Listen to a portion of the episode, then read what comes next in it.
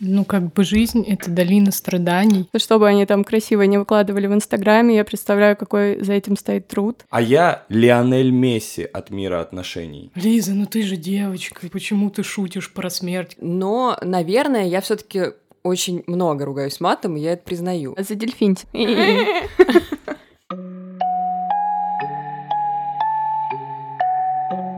Мы же пара, и все должны делать вместе. Сиди тихо, ну куда ты лезешь? Тебе же уже не 20. Ты через не могу. Надо быть мудрее. Тебе Ты больше женщина. надо, что ли? Привет, это подкаст «Все вообще не так». Я Зоя Молчанова, и здесь мы говорим о стереотипах. Существуют ли они сегодня? Если да, то откуда берутся? Как с ними жить и нужно ли вообще бороться? Сегодня мы решили немного поговорить о себе, то есть о команде, которая делает этот подкаст.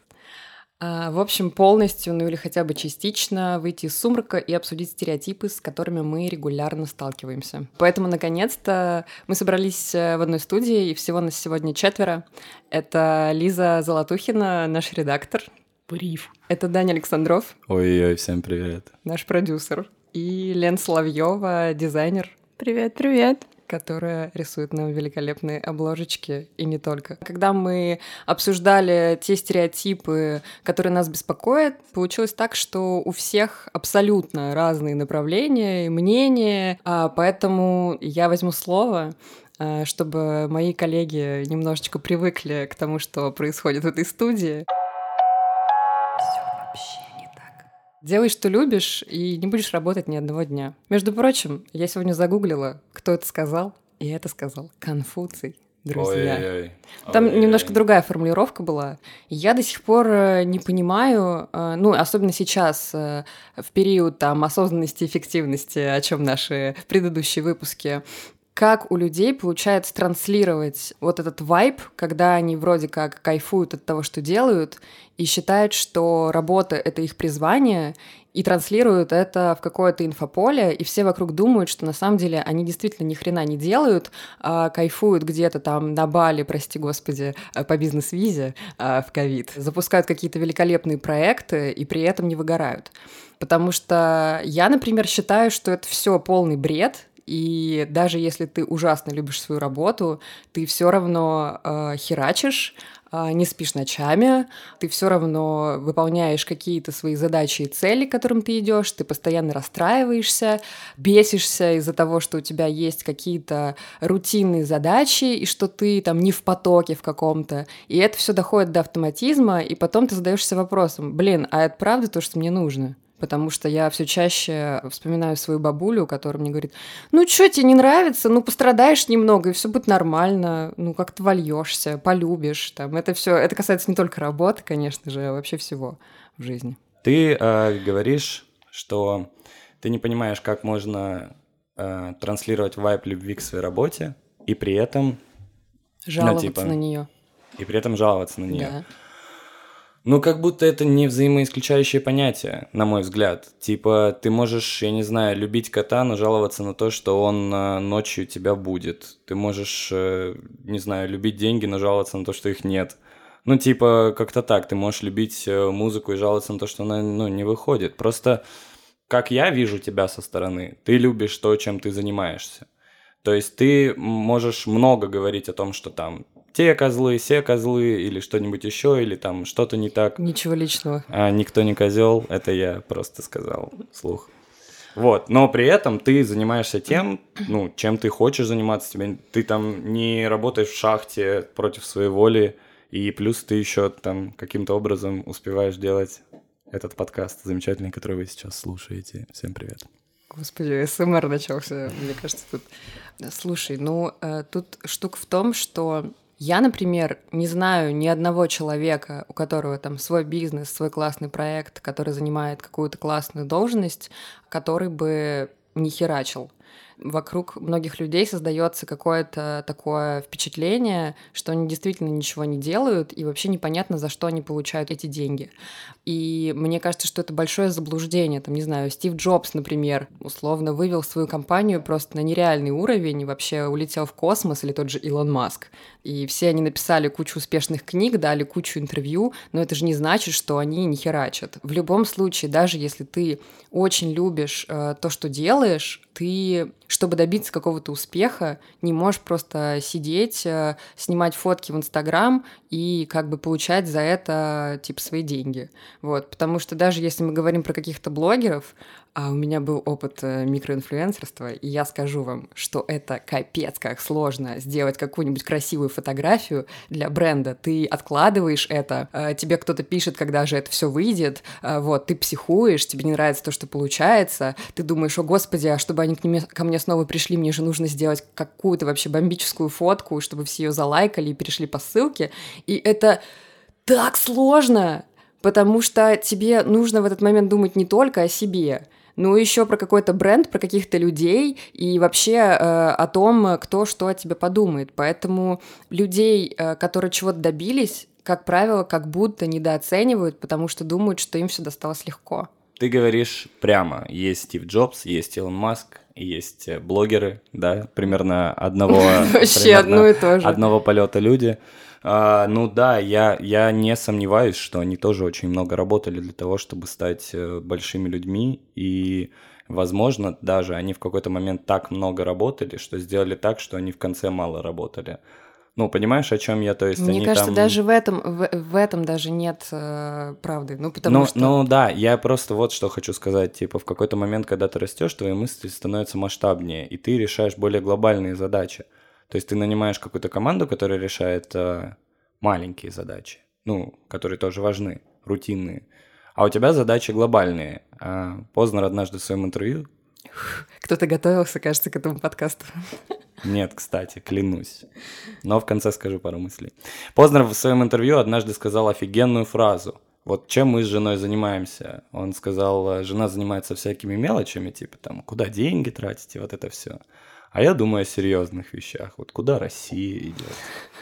Что там в мире происходит? Ну вот, как будто, как будто в какой-то момент своего роста ты просто приходишь к тому, что ты по-прежнему много работаешь, но это уже больше умственной работы. Это не работа руками. Ты по-прежнему также много работаешь, но при этом у тебя вряд ли такой бегущий образ жизни. Ты уже скорее более размеренный. Это то, возможно, о чем ты и говоришь, что мы смотрим на каких-то людей, которые пытаются там в инстаграмах притворяться, что у них размеренный и приятный образ жизни, а при этом мы понимаем, что они там по ночам не спят и очень много работают. То есть тут ты уже приходишь не к тому, что ты притворяешься, что ты размеренный, а ты на самом деле размеренный, но при этом ну, работа у тебя не, не поубавилась, ты также за всем следишь и так далее. Дело даже не в том, что это притворство, а в том, что, ну, тебе не хочется транслировать то, как ты плохо выглядишь, не спав ночью и доделывая какой-то проект в своем инстаграме, например, или рассказывать о том, как ты умираешь, табличку в Excel, как мы с Лизой как-то сидели до ночи, я помню. В любой работе, а, какой бы классной она ни была, все равно есть какие-то э, рутинные задачи и какой-то супер кошмар и какой-то стресс, который так или иначе заставляет тебя очень сильно париться, сомневаться, а правильно ли я вообще иду. В общем, мне интересно, а у вас было какое-то когда-нибудь э, чувство, когда вы там типа смотрите на человека и думаете, а за что он вообще получает свои деньги? Я бы хотел девочек послушать на этот счет. В первую очередь я бы хотел послушать Лизу, потому что... У нас модератор появился. Потому что вчера а, мы с вами переписывались в нашем чате, и она сказала мысль, которая мне запала прямо в сердце, которую я разделил максимально, что есть тип людей, который бесит жестко. Это тип людей, которые, вот как раз про которых ты рассказала, что ты смотришь на них в Инстаграме, они только там просыпаются в 6 вечера, тусуются, ничего не делают и постоянно тусуются. И ты думаешь, да где же ты взял вот э, там средства к пропитанию, где же ты там, ну я не знаю, откуда у тебя ну, да. какие-то брендовые вещи и так далее. Ну да, но мне кажется, это такой распространенный тип инфлюенсеров, которые сидят, такие выкладывают сторики, а ты думаешь, боже мой, во-первых, ты думаешь, боже мой, откуда он берет время, А во-вторых, боже мой, откуда он берет энергию, потому что я вот, например, я не знаю, лежу три часа в кровати и пытаюсь встать и начать работать. А там уже, я не знаю, три тусовки, четыре ивента, два модных показа.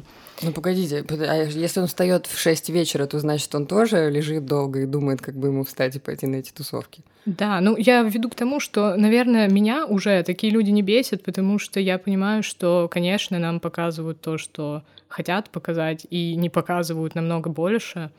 Поэтому, ну, Инстаграм — это такая одна большая когнитивная ловушка. И когда тебя кто-то бесит в Инстаграме, надо просто 10 раз подумать, типа, почему он тебя бесит. Наверное, это что-то не в этом человеке, а что-то в Ну, тебе. кстати, да. Лена, кто тебя бесит? Меня, в принципе, никто не бесит. Я сегодня в отличном настроении. Но вот про трансляцию через Инстаграм — это, правда, такая ловушка, в которую попали мы все. Что говорить об известных людях, которых мы не видим в обычной жизни и не знаем, как они пашут и так далее. Но даже друзей мы не видим каждый день, и порой судим их, о- о- об их жизни по тому же Инстаграму, по социальным сетям. Например, я недавно была в Питере, и, конечно же, выкладывала оттуда прекрасные фотографии Финского залива, как мы ходим по песочку, мочим ножки в Финском заливе, и все, наверное, очень завидовали. Но я не стала выкладывать то, что мы приехали туда в 6 утра, не выспались, э, искали отель 3 часа, Потом я упала прямо на дороге, разбила коленки. Жесть. Нет, просто упала на ровной дороге. Вот, разбила коленки, была дико А злая. некоторые ноги ломают, если падают на ровном месте. Кто бы это мог быть? Дайте подумать. Вот, мы нашли отель, и потом у нас оставался час, и я как раз хотела встретиться с нашей бывшей коллегой. И нам не подошли ключи от нашего отеля, и мы еще час потратили на то, что ждали людей, которые нам принесли нужные ключи. Я к тому, что для других эта поездка, наверное, выглядела идеальной, но прошла она отвратительно. Также, наверное, и про тех людей, которые пашут, но выкладывают какие-то фотографии с своим уже финальным успехом, и никто не видит их э, тех же самых падений и разбитых коленок в работе. Вот. Я недавно, когда ездила, ну вот у меня был типа трип там по Греции, потом, значит, я поехала в Красноярск, потом там еще куда-то, и мой коллега, когда вернулась на работу, ну, а я, естественно, там работала, ну, то есть сначала у меня был отпуск, а потом я просто работала из другого города. А в Красноярске, чтобы все понимали, там как бы плюс 4 часа, и, в общем-то, это не очень удобно, и у меня ну, подходит ко мне и говорит, блин, такие красивые фотографии, так вообще кайфово, я вот себе не могу позволить уехать куда-то.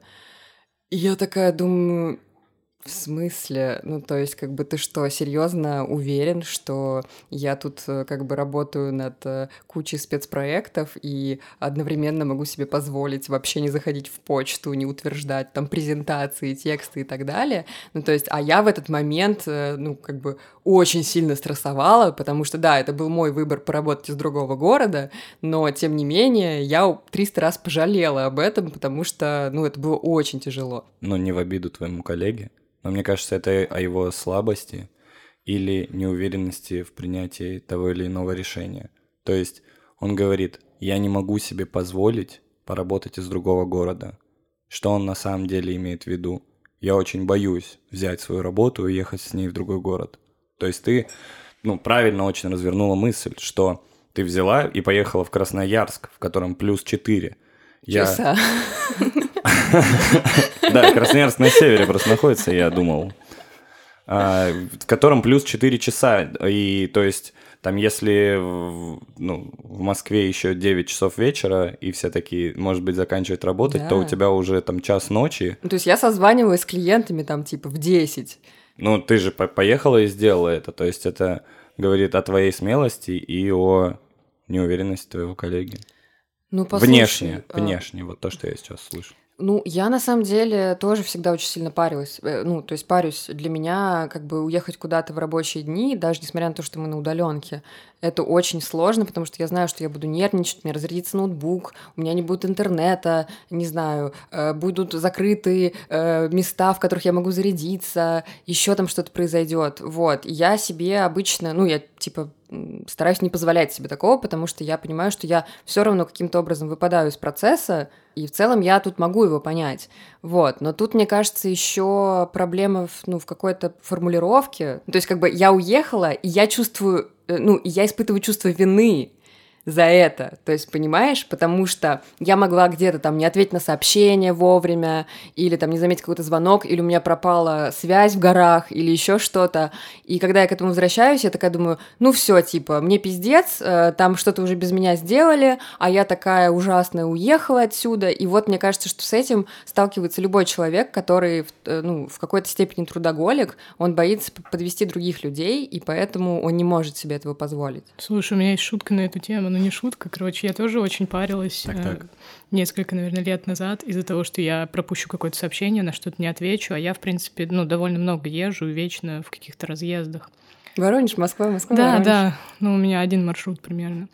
Вот, и как-то я ехала в машине м, с другом, а он патологоанатом. Ну, начинается, да. Вот, и я Тут что-то нам нужен какой-то какая-то такая заставка. Джингл, да. да, да, да, да. Шутки Лизы про смерть начались. Вот, а, мы едем с ним в машине, и я что-то открываю телефон, у меня не было связи минут 10, и я вижу там каких-нибудь пять сообщений пропущенных, начинаю ему жаловаться, говорю, да вот, типа, как меня все бесит, э, я вечно на нервах из-за того, что там, типа, я вот на удаленке работаю, никак не могу с этим свыкнуться, на что он абсолютно спокойным голосом говорит, Лис, ну не на скорой же работаешь. Ой-ой-ой. Да, это хорошо. Вот, и я как-то подрасслабилась после этой ситуации и вспоминаю его и эту поездку. Ну, короче. Можно тоже шутку? Да, конечно. Воронеж хер догонишь, правильно понимаю? Воронеж — город куража. Вау! У меня в голове работает как? Если ты хочешь чего-то добиться, работай много. Дальше. Если ты работаешь много, ты в обратную сторону чего-то добиваешься. И, ну, дальше, если ты выбрал работу, которая тебе нравится, плюс работаешь на ней много, то на работе, на которой тебе нравится, ты добиваешься многого. Вот у меня это в голове так сложено, и пока что это работает. Проблема в том, а, что вот эта фраза «найди, что любишь, и не будешь работать ни одного дня» а, интерпретируется по-разному. И мне кажется, что какие-нибудь впечатлительные девчонки вроде меня, сейчас я уже, конечно, заматерела, вот, когда слышат это, они думают, блин, ну да, то есть мне нужно найти что-то такое, где я буду постоянно релаксе, то есть у меня все будет классно, никто не будет мне а, делать мозг по поводу того, что я кому-то что-то должна, я буду зарабатывать а, кучу денег а, и там ездить по разным странам и так далее, вот, и то есть ты каждый раз приходишь на какую-то новую работу и ждешь, что тебе будет просто классно. А если у тебя возникают какие-то сложности, что нормально, потому что мы все их проходим. Если мы их не проходим, то мы не растем. Короче, вот эта дурацкая э, тема про то, что каждый должен найти какое-то свое предназначение, меня очень сильно раздражает, потому что все это понимают буквально. Типа, окей, я пришел на работу, поработал две недели, как-то что-то у меня не складывается с коллегами, а вот тут меня еще пиздит клиент, а вот здесь еще, значит, мне нужно делать кучу того, что я делать не умею. Понятно, что это за- зависит от человека. Кто-то будет этому учиться, а кто-то нет. Но ты внутри себя очень сильно расстраиваешься, потому что ты ожидал другого. Ты думаешь, что, блин, все должно быть легче. То есть, если это мое, то все будет классно, все будет легко. Я там сразу подрасту в должности, условно, через какое-то время открою свой бизнес и так далее. В общем, мне кажется, что это такое очень большое давление общества из-за этого на тебя. Ну, как бы жизнь — это долина страданий. Поэтому, если ты живешь с этой установкой, и когда происходит какой-нибудь пиздец, ты такой, ну, жизнь это долина страданий, работа это страдания. Все равно мы все умрем. Все равно мы все умрем, вот, как бы. А когда что-нибудь хорошее происходит, ты такой, «Хм, странно, жизнь это долина страданий, а тут что-то хорошее происходит. Ну, не знаю, блин, мне кажется, в любой работе есть, даже на самой любимой, есть 80% того, что тебе супер нравится, и 20% какого-то пиздеца, который надо просто как-то проживать. Ну, типа, не бывает такого, что все идеально. Вот ты говорил о том, что там ты должен херачить, чтобы чего-то добиться и так далее, хотя никто никому ничего не должен. И в целом я разделяю эту позицию. Просто базово не хотелось бы, чтобы нам навязывали эту мысль. То есть мне не нравится перекос в сторону того, что это долина страданий, и ты ее проходишь, и только потом к тебе все приходит. Типа терпи, сиди, терпи, даже если тебе не нравится, сейчас перетерпишь, и все пойдет как по маслу. Нет, такого тоже не бывает. То есть, если ты чувствуешь, что тебя триггерит, ты страдаешь, ты не можешь, тебе плохо, то уходи нахер и ищи как бы то, что тебе подойдет. А с другой стороны, окей, я пойду искать, и что я должен найти? То, где я просто буду попивать кофеек за ноутбуком, а, нажимать на кнопочку «Отправить письма» и никак ни о чем не думать, э, ни с кем не вступать в дискуссии и при этом не расти. То есть это нет какой-то золотой середины в этом. Это правда. Но мне еще кажется, что если ты занимаешься делом, которое тебе нравится, то вот по твоей теории 80% приколов и 20% стресса, По Лизиной. По твоей Лиза теории 80% прикола и 20% стресса, то в этой ситуации 20% стресса для тебя проходит ну, чуть легче из-за того, что тебе психологически это Ну нравится. да, да, согласна. И поэтому, может быть, а, тут уже разговор о максимализме. То есть, э, если мы берем за основу фразу, как она еще раз звучит? Э, Делай то, что нравится, и не будешь работать ни одного дня, Типа. то, ну, блин, не обязательно семь раз мерить, чтобы один раз отрезать. Можно три раза отмерить, мне кажется. Ну, то есть тут речь уже о том, что ты говоришь правильные вещи, что никогда ты не придешь на работу, где ты просто пьешь кофеек у ноутбука и нажимаешь кнопку «Отправить», и ты зарабатываешь при этом 7 миллионов долларов в месяц. Нет, такого никогда, конечно, не будет. Жаль. Да ну не жаль, мне кажется, ну, скучно будет на второй день. Много жаль. Ой, извините.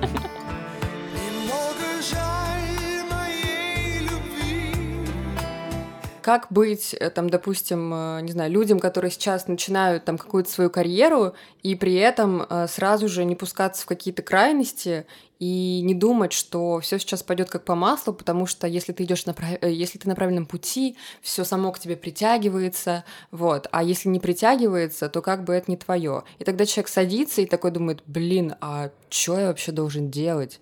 Ну, как бы и здесь не получается, и тут не получается. Ну, то есть, э, наверное, это, скорее всего, о том, что нужно пробовать прилагать какие-то усилия, скорее всего. Но у тебя на опыте как было?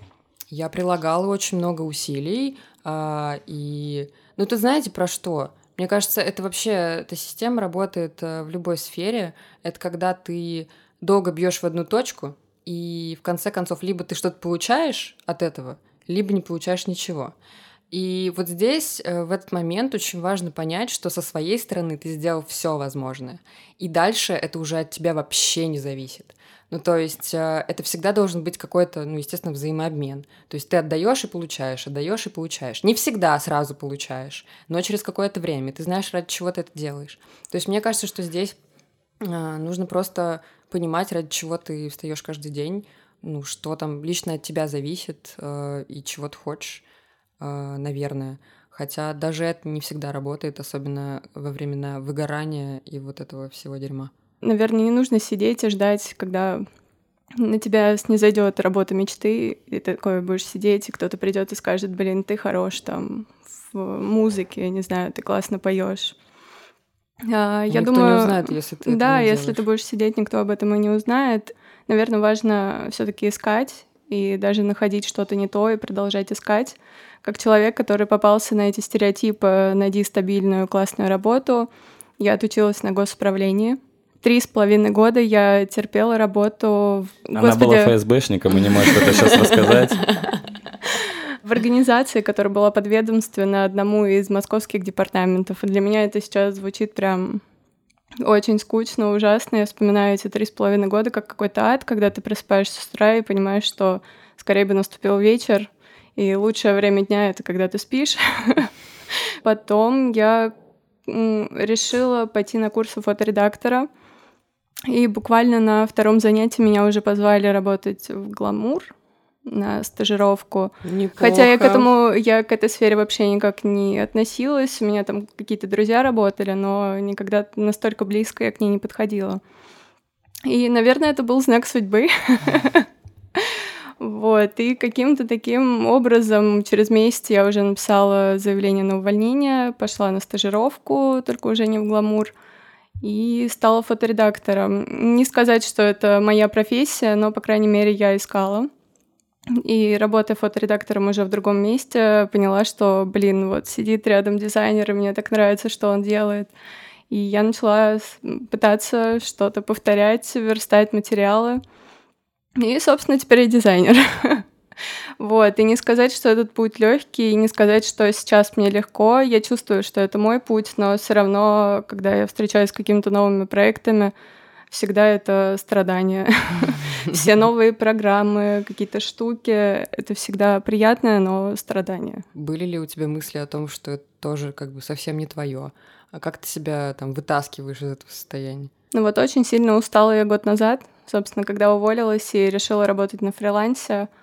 Наверное, работа на фрилансе сейчас позволила мне прийти в себя и морально, и физически в каком-то плане, в каком-то агентстве. Если ты работаешь, ты не можешь отказаться от э, каких-то проектов, которые тебе не близки, не нравятся, и которые больше вытягивают из тебя энергию, нежели дают тебе каких-то знаний. Вот. А на фрилансе ты можешь выбирать, что тебе ближе, что тебе нравится, что тебе даст какой-то опыт. Наверное, это позволило мне. Выбрать корабль, в котором я до сих пор плыву. Не умереть еще вариант. Хватит! Ой-ой-ой. Лиза в чате.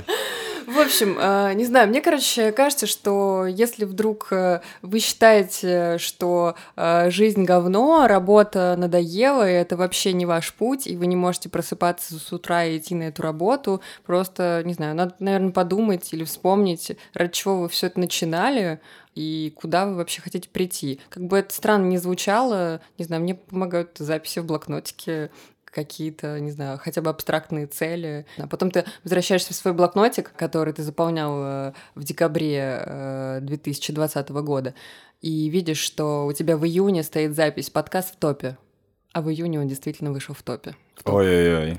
Ой-ой-ой. Понимаете? Так что как бы это тоже работает.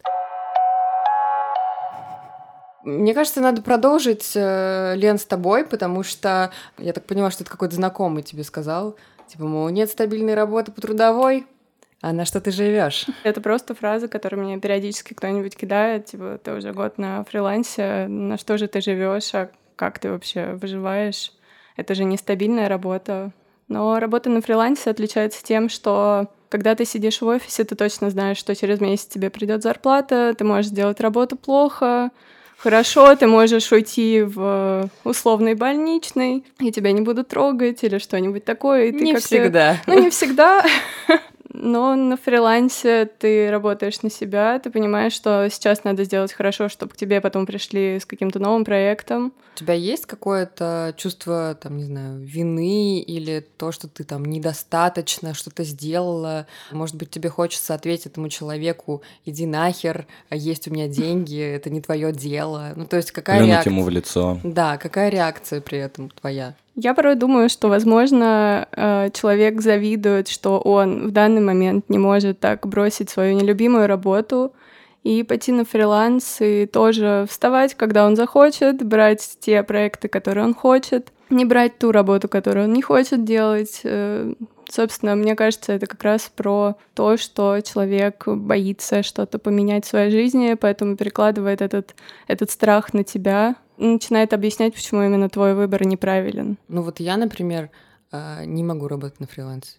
Я пыталась дважды, но мой день просто как бы размазан, расплющен. Я ложусь спать в 2 часа ночи, встаю в 2 часа дня, а, при этом я целый день в пижаме с нечищенными зубами. Поэтому мне кажется, может быть, даже э, люди, которые что-то такое пробовали, они тоже могут считать, что, блин, ну как бы я, когда работала на фрилансе, я не зарабатывал денег, я чувствовала себя как чмо, вот, а почему, значит, она работает на фрилансе, и у нее при этом все в порядке? Да, и вот тот же человек, когда там у нас какие-то движухи в компании, а, какие-то поездки, я всегда очень склоняю людей поехать с утра, тем более в такую жару. Все очень шутят, что я сейчас всем устраиваю магию утречка, заставляю вставать людей в 5 утра, в 6. Вот, все очень злятся, и тот же человек кинул мне такую мини-претензию, типа того, это ты можешь встать э, в субботу в 6 утра, потому что вот мы всю неделю встаем на работу в 6 утра, в выходные можем и поспать. Вот, но примерно два месяца назад, наверное, я заинтересовалась этой те- темой эффективности, и как сова, которая всегда ложилась то в три ночи, то в пять утра, а, в какой-то момент я легла в 10 утра, когда мы сдавали сайт, и подумала, что это что-то куда-то куда не туда я иду.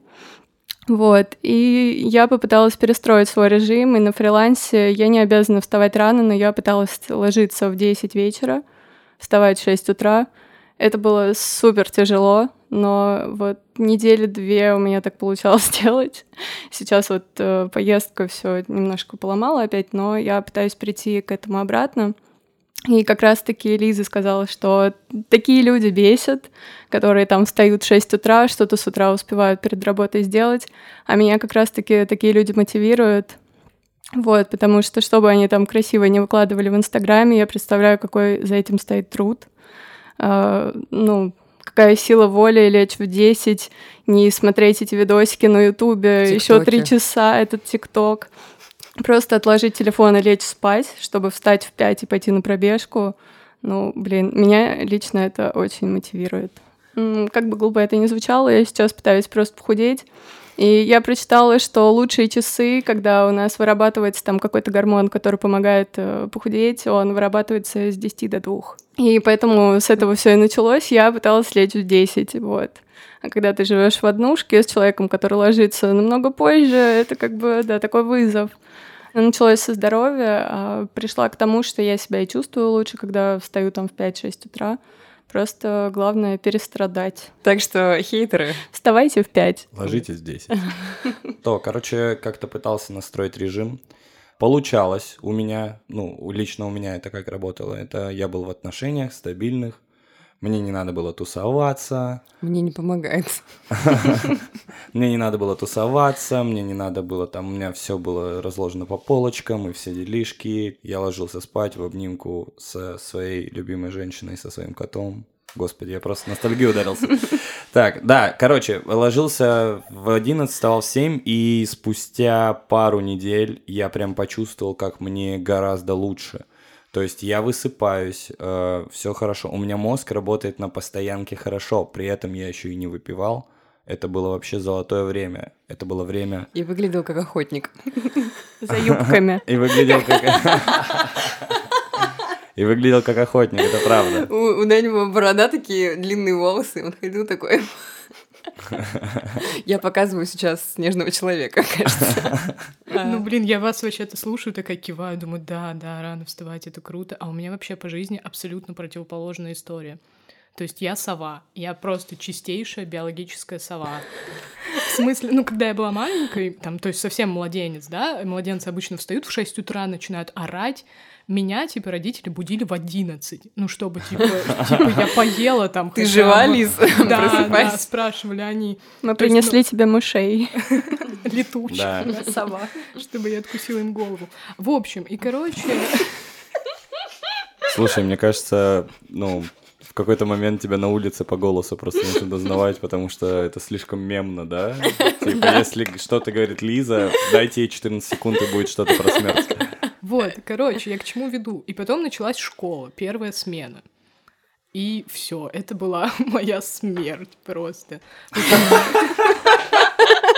Ну, вы Первая. понимаете, да, что я могу продолжать бесконечно. Блин, по- Пока не пожалуйста. умру. Пожалуйста, осыпь нас этим. И, короче, ну, вс- вся первая смена был для меня мрак. Я, типа, просыпалась в школе. Вот, потом началась вторая смена, стало как-то легче. Ну, типа там, э, мне надо было уже в школу ходить к двум. Потом опять началась первая смена, и у меня начались жуткие мигрени, жуткие головные боли. Никто не понимал, с чем это связано, вроде как бы все нормально, там у меня был нормальный режим, то есть я там ложилась там, ну, в 11 вставала в 7, мы их проходили к куче врачей, мне сделали там МРТ, РЗМРТ, и в итоге как бы оказалось, что у меня просто такой режим. Ну, то есть я реально биологическая сова. Мне э, надо вставать пораньше, ой, попозже, и ложиться позже. И когда я начала это делать, ну, сейчас я могу себе позволить там вставать в 10 с будильником. Я, я тот человек, который в 10 встает с будильником. Без будильника я встаю типа часов в 12, мне кажется. И я понимаю, что у меня самые активные часы, вот когда у меня, я чувствую, что у меня там мозг хорошо работает, когда я могу что-то придумывать, это где-то, ну, с 7 до 11 вечера. Вот я прям креативлю. Прикольно.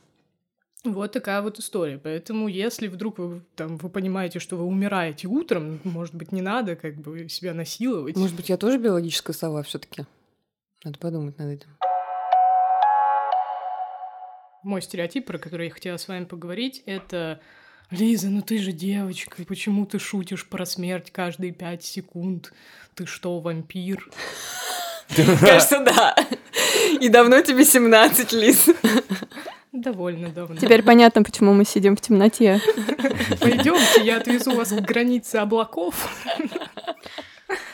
Вот, ну на самом деле э, шутки про смерть это такая, ну не знаю, почему бы и нет. Э, Мне кажется, у юмора не должно быть особо каких-то границ, когда это такая стратегия того, чтобы справиться с тем, что происходит в реальной жизни. Ну, то есть э, лучше шутить про смерть, чем, я не знаю, идти ночью убивать котят. Как бы если это никому не мешает и не ущемляет ничьи права, у мертвых нет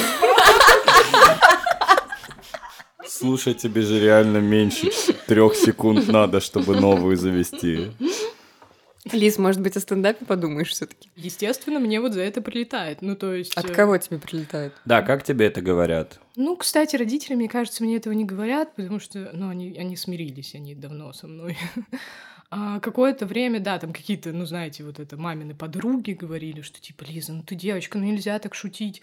Ну, типа, есть же там какие-то более там э, темы, ну, не- менее там табуированные и все такое. Ну, и от этого поколения, наверное, это, ну, нормально слышать. Ну, то есть я понимаю, почему они об этом Свят, говорят. свят, свят, да, свят, да, прости, да. господи. Ой. Еще одна, это распространяется. Недавно я разговаривала с какой-то знакомой в Инстаграме.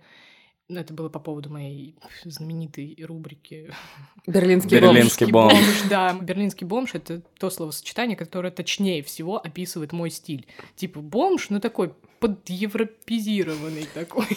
И она говорит, что типа это началось вообще с такой претензии, ты же вроде в фэшне работаешь. Мгм. Почему ты одеваешься как берлинский бомж? Ну, не знаю, видимо, в представлении там некоторых людей, люди, которые работают в фэшне, хотя я сейчас уже ну, минимально работаю в фэшне, это все еще вот эти, я не знаю, девушки на шпильках и в коротких платьях или что. Но... Секси-кисы. Ну, типа того, я вообще не секси-киса. Ты секси-летучая мышь. Ну да, такое. Вот. И мы как-то перешли к тому, что в этой же рубрике я там иногда что-то могу так это шуткануть. И она мне сказала, что типа, ну, ну это же Инстаграм, это типа публичное поле. Ну, типа, у меня 200 подписчиков. Алло, какое публичное поле? И я м, задумалась вообще, как воспринимают вот эти прекрасные мои шутки про смерть другие люди. И поняла, что да, есть какой-то вот такой пласт, я не знаю, то ли это вот люди, которые более-менее религиозные, то ли... э, Ну, скорее всего, да, это вот связано с религией, которые очень очень как-то осторожно к этому относятся и говорят, что Принимают на свой счет, типа. да, да, не надо так шутить, ты что? А вдруг, я такая думаю, а что вдруг? Вдруг я умру? Ну, как бы мы все умрем, ну, типа. Типа шутила и буду шутить про смерть, пока не умру. Ну, а слушай, а тебя это как-то каким-то образом не пристыжает? Ну, то есть ты не думаешь, что как бы, ой, да, действительно, что я тут перегнула. Ну, слушай, мне кажется, это вопрос уместности. На работе э, эти шуточки хорошо воспринимают, а как воспринимают это, ну, какие-то левые залетные люди, ну, не знаю, мне, если честно, более-менее все равно, даже ну, без более-менее. Как вы считаете, есть какие-то прям супер запретные темы, на которые шутить нельзя? Ну, то есть там, не знаю, педофилы, например, больные дети. Как мне это кажется, если ты плохо пошутил, извинись. Если ты хочешь смешно пошутить, сделай это талантливо, и тогда тебе все простят. Об этом говорил однажды, как ни странно, Гарик Мартиросян. Да, я смотрел его интервью тоже. И э, когда его спросили, почему Comedy Club там... Можете э, смеяться, если что. Почему Comedy Club там такой, а не другой? Почему вы так долго на сцене и так далее? И у, у Дудя, по-моему, он это и говорил, потому, потому что мы делаем это талантливо. Можно как угодно относиться к Гарику Мартиросяну и Comedy Club, но по сути он прав. И, например, есть э, такой потрясающий, мой любимый, один из самых любимых моих комиков Сережа Дедков.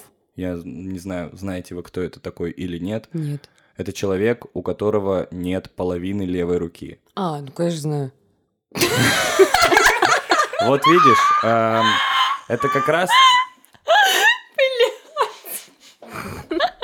Я оставлю это. Это как раз говорит о том, что он шутит талантливо, что не, не обязательно офигенный. запоминать его имя, но при этом он смешной, он круто иронизирует над этим, при этом он не дает никому издеваться над этим. И, ну, по сути, что это? Шутки над инвалидами. Ой, Само а я- шуткой я, кстати, над инвалидами. Помню выпуск с Майами. э, Да, с да, где, Да-да-да. ну, абсолютно некрасиво поступил Олег. Мгм. Олег Майами подходит, здоровается с Сереж Дедковым правой рукой. Все, они здороваются, и тут он дает левую поздороваться. Типа, давай, поздоровайся еще и левой рукой со мной.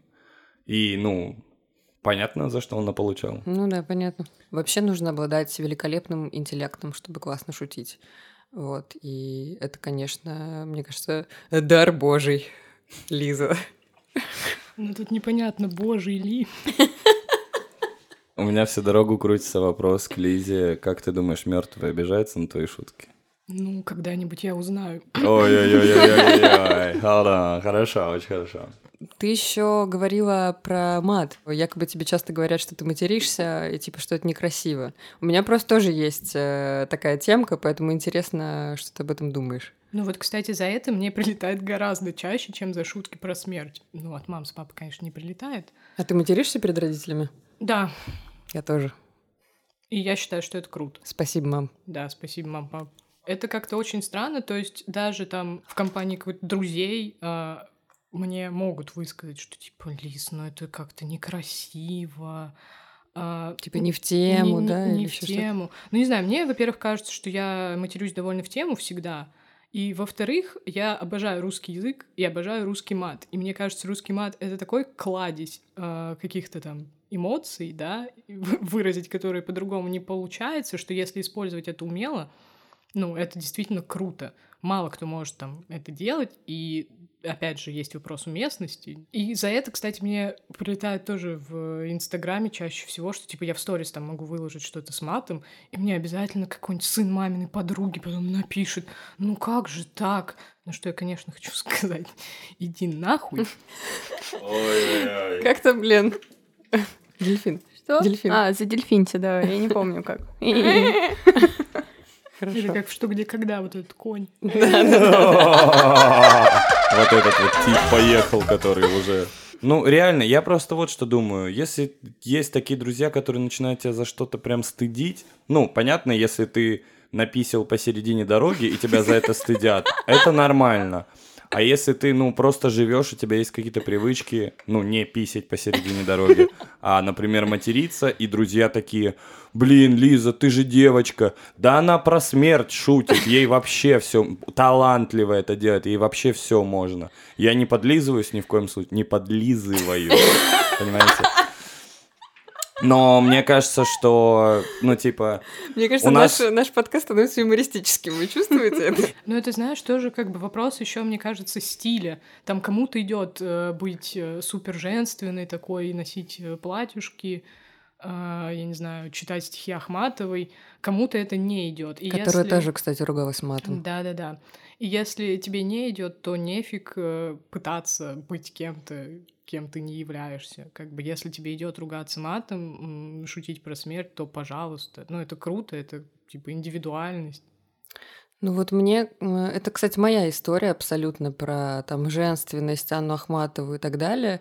Меня мату научил журфак МГУ. Как бы, когда я пришла в девятом классе в школу юного журналиста, я начала курить и ругаться матом. Из-за того, что я поглощала очень много литературы и совершенно разной литературы с э, великолепными там оборотами, не знаю, у Савицкого, там у того же Довлатова, э, у, э, прости господи, Минаева, потому что мне нравился роман «Зателки».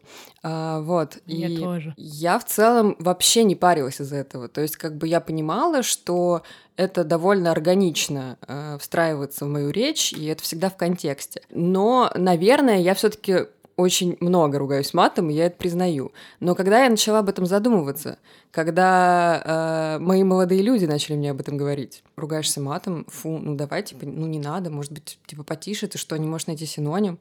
И в какой-то момент меня это действительно начало парить. И на самом деле это сейчас довольно актуальный вопрос. И мне всегда нужно выводить человека э, на дискуссию э, ну, довольно аргументированную. Хотя обычно это как бы абсолютные эмоции. Да, я могу, ну, я могу перегнуть там, когда парюсь из-за работы, или что я, или я злюсь, или как-то меня это все раздражает, или у меня просто плохой день, и я могу там друг за дружкой просто полить э, э, каким-нибудь изощренным трехэтажным кого-нибудь. Но вот с этим я вообще пока не понимаю, что делать. Ну, то есть я не собираюсь отказываться от мата, и я не хочу его контролировать. Но мне нужно оправдываться за это. Ну, слушай, мне кажется, это твоя эмоциональная разрядка. Ну, вот для меня тоже мат — это эмоциональная разрядка. То есть я много матерюсь, когда на работе какой-нибудь пиздец, когда в жизни там что-то происходит. Ну, блин, опять же, это же намного лучше, чем топить котят по ночам. Или Отли- писать посередине дороги. Отличные аргументы, спасибо, я использую их в следующий раз. Если тебе от этого легче, это же круто, что тебе легче просто от того, что ты сказала какие-то слова.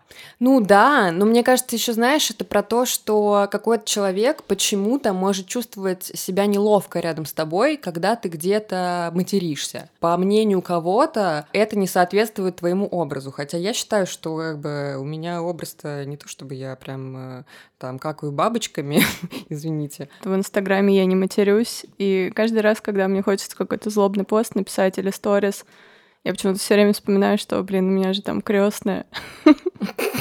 Я думаю, блин, при них же я не матерюсь. Наверное, заменю тут вот на блин, а тут вот промолчу. Я понимаю. Кстати, у меня недавно, знаете, как было? Я в свой альтернативный аккаунт выложила видео, где я, ну, на котором я матерюсь, а у меня на него подписана мама. А мама как бы, ну, в курсе, как я вообще разговариваю, как себя веду.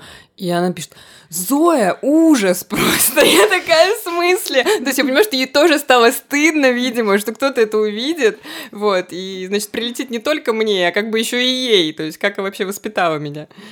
Мне недавно знакомая сказала такую фразу, которая у меня вообще сидит просто в голове постоянно. Ебать, это такое стильное слово. Ебать! Да, да. Еще смотря, как его назвать. Извините. Ебать, ебать. Блин, ну это на самом деле еще блокировка вообще всего русского менталитета, мне кажется, потому что, ну, я не знаю, я не лингвист, конечно, но мне кажется, что у нас э, вообще самый великолепный мат на земле. Даня Александров выходит из Сумрака. из сумрака. Цитата. Короче, мой основной, что девушки думают, раз я красивый, то у меня много девчонок, и я бабник.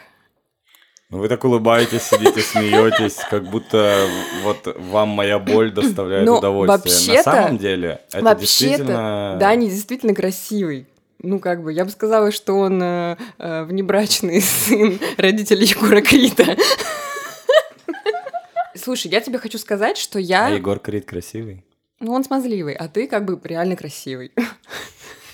Выкрутилась как будто. Ну, правда, правда, правда, ну это правда. Спасибо большое. А, вот, я просто хочу сразу сказать тебе, э, извини, что я э, забираю слово. В общем, у меня тоже очень долго был стереотип, что все красивые мужики, бабники, вообще мудаки и ведут себя странно и непонятно вообще, как живут. Но потом выяснилось, что э, это неправда. Не все такие. Вот. э, Бывают очень красивые, э, скромные, такие сдержанные люди, стесняющиеся с тобой заговорить, особенно если они к тебе что-то чувствуют. Вот. И был у меня опыт общения с такими людьми. И это очень приятно, что мои стереотипы в этом плане разбились. Короче, особенно это парит э, в первые там несколько там, часов, дней знакомства. А с чего ты взял, что они так думают? Когда, да, это мне, ну, типа, впрямую говорят. Типа, слушай, э, я переживаю, я бы не хотела там с тобой э, общаться или что-то такое, потому что мне кажется, что ты там разобьешь мне сердце или что-то такое. Ну, вот э, подобные слова, то есть это я не придумал, не взял в сериале каком-то, это мне говорили.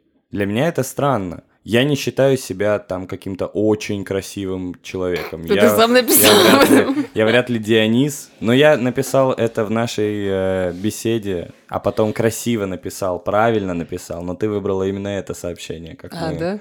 как мы заметили. Я не считаю себя бабником, поэтому все девчонки, которые это слышат, пожалуйста, прекратите так э, думать. Если парень как говорит Зоя, похож на Егора Крида. Это не значит, что он, может быть, живет как Егор Крид. Более того, вы не знаете, как Мы не знаем, как живет, да. Да, как живет Егор Крид. Оно и к лучшему. Наверное, вот глобально мой стереотип такой за обложкой увидеть душу, внутренности. Это клише сейчас. Да, да, да. Да, увидеть душу, типа увидеть э, и понять, э, адекватный человек, и стоит ли с ним продолжать общение, либо он бабник и мудак. Подожди, э, тогда другой вопрос. А что в твоем понимании бабник? Бабник – это тот человек, у которого много девушек, он этим хвастается, а, говорит каждой, что она его единственная, обманывает девчонок и так далее. Я не обманываю ни одну девчонку никогда. Я сейчас холостой молодой человек. Диктуй номер. Звоните мне. Да, ну, я не обманываю ни одну девчонку никогда. Ну, то есть я всегда говорю искренне и открыто, потому что для меня это важно. И что ты тогда с этим делаешь? Ты начинаешь как-то оправдываться или что? Да вот надоело оправдываться в какой-то а момент. как ты оправдываешься? Я говорю, ну почему такая мнение? Не, ну я напрямую спрашиваю, типа, а что, ну вот что привело вообще к этому? У меня есть сестра бабули моей, которая каждый раз, когда меня видела с самых малых лет, всегда говорила одно и то же. Первое, что она говорит, не привет, а ой, какой высокий, красивый, ни одной юбки не пропустит. Вот так.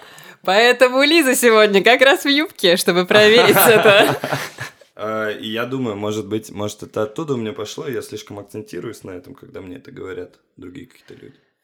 Слушай, ну ты же понимаешь, что это когнитивное искажение. Э, Мне кажется, что просто многие девушки, э, да и вообще не только девушки, на самом деле, и мужчины, и женщины, а, они видят человека со стороны и видят, как он общается с другими людьми. Ко мне, например, были некоторые претензии по поводу того, как я общаюсь с противоположным полом, когда я бываю в отношениях. Если я кому-то улыбаюсь, обнимаю при встрече и как-то там долго веду диалог, это значит, что я флиртую с э, человеком. При этом как бы я понимаю, что там типа, да, я могу иногда это делать, но это не выходит за какие-то там границы того, как я вообще там веду себя там, в своих отношениях, это условно, когда я разговариваю с кем-то другим. Таким же образом можно сказать, что я флиртую с девчонкой. Ну, потому что у меня такой как бы посыл. Я вот типа open, и, в общем-то, мне приятно делать там комплименты кому-то э, и так далее. Поэтому мне кажется, что здесь как раз, э, когда за тобой наблюдают, какой-то такой складывается стереотип того, как ты вообще себя ведешь. И, что важно, я не понимаю инструментов. Вот как ты говоришь, я не понимаю, что делать с матом, здесь я не понимаю инструментов, как сделать по-другому. Если ничего не менять, глупо рассчитывать на другой результат. Вот что я хотел сказать. То есть мне нужны какие-то инструменты, вот мне нужно их в себе просто в какой-то момент найти. Ну, допустим, вот представь, нравится мне девчонка. Хотелось бы мне с ней иметь троих детей, например. У меня я уже в голове нарисовал нашу свадьбу и все такое. И тут она такая, слушай, блин, я вижу там внимание с твоей стороны и так далее, но я боюсь вступать с тобой в отношения, потому что ты бабник. А я Лионель Месси от мира отношений. Это человек, который почти всю дорогу играет в одном клубе. А, красиво. Но знаешь что, ты вот до этого говорил про диалог. Во-первых, всегда существует диалог, а во-вторых, тут уже проблема не в тебе вообще-то. Это же в ее голове, она так считает, она тебя так видит. Это относится вообще ко всему, что мы сегодня здесь обсуждали. Ну, то есть э, реакция другого человека на то, какой ты есть, э, это не твоя проблема, это его проблема. Это значит про его травмы, про его комплексы и там, про его какое-то, да, страхи и про его мироощущение. Поэтому нужно ли тебе в себе что-то менять в своем поведении? Что тебе нужно запрещать себе вести себя так, как ты себя ведешь? Нет, мне кажется, это, по-моему, бред ради того, чтобы кто-то думал, что ты по воскресеньям в церковь ходишь, сука. Да, чтобы кто-то думал, что ты на самом деле белый, пушистый и вообще никогда даже в жизни не трахался ни с кем.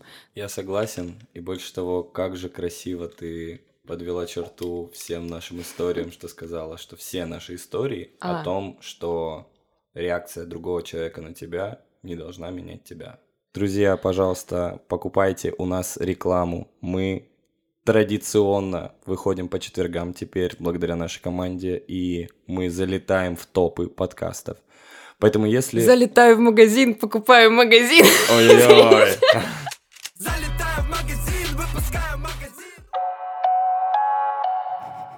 Мы действительно э, только начинаем, а мы уже первые в обществе и культуре, что важно. Мы планируем видеосезон, и там можно будет рекламировать, например, подушки, подушки для сна в э, самолетах, что угодно. Покупайте у нас рекламу, действительно. И слушайте нас по четвергам на всех платформах, кроме почему-то Spotify, но мы разберемся и туда тоже зальем. Спасибо, что вы существуете. Подписывайтесь, слушайте нас. Кайф. Пока. Пока! Пока! Пока. Отлично, что кто-то взял наконец-то на себя э, то, что я обычно говорю, и никак не могу сформулировать нормально. Спасибо, Дань. Спасибо тебе.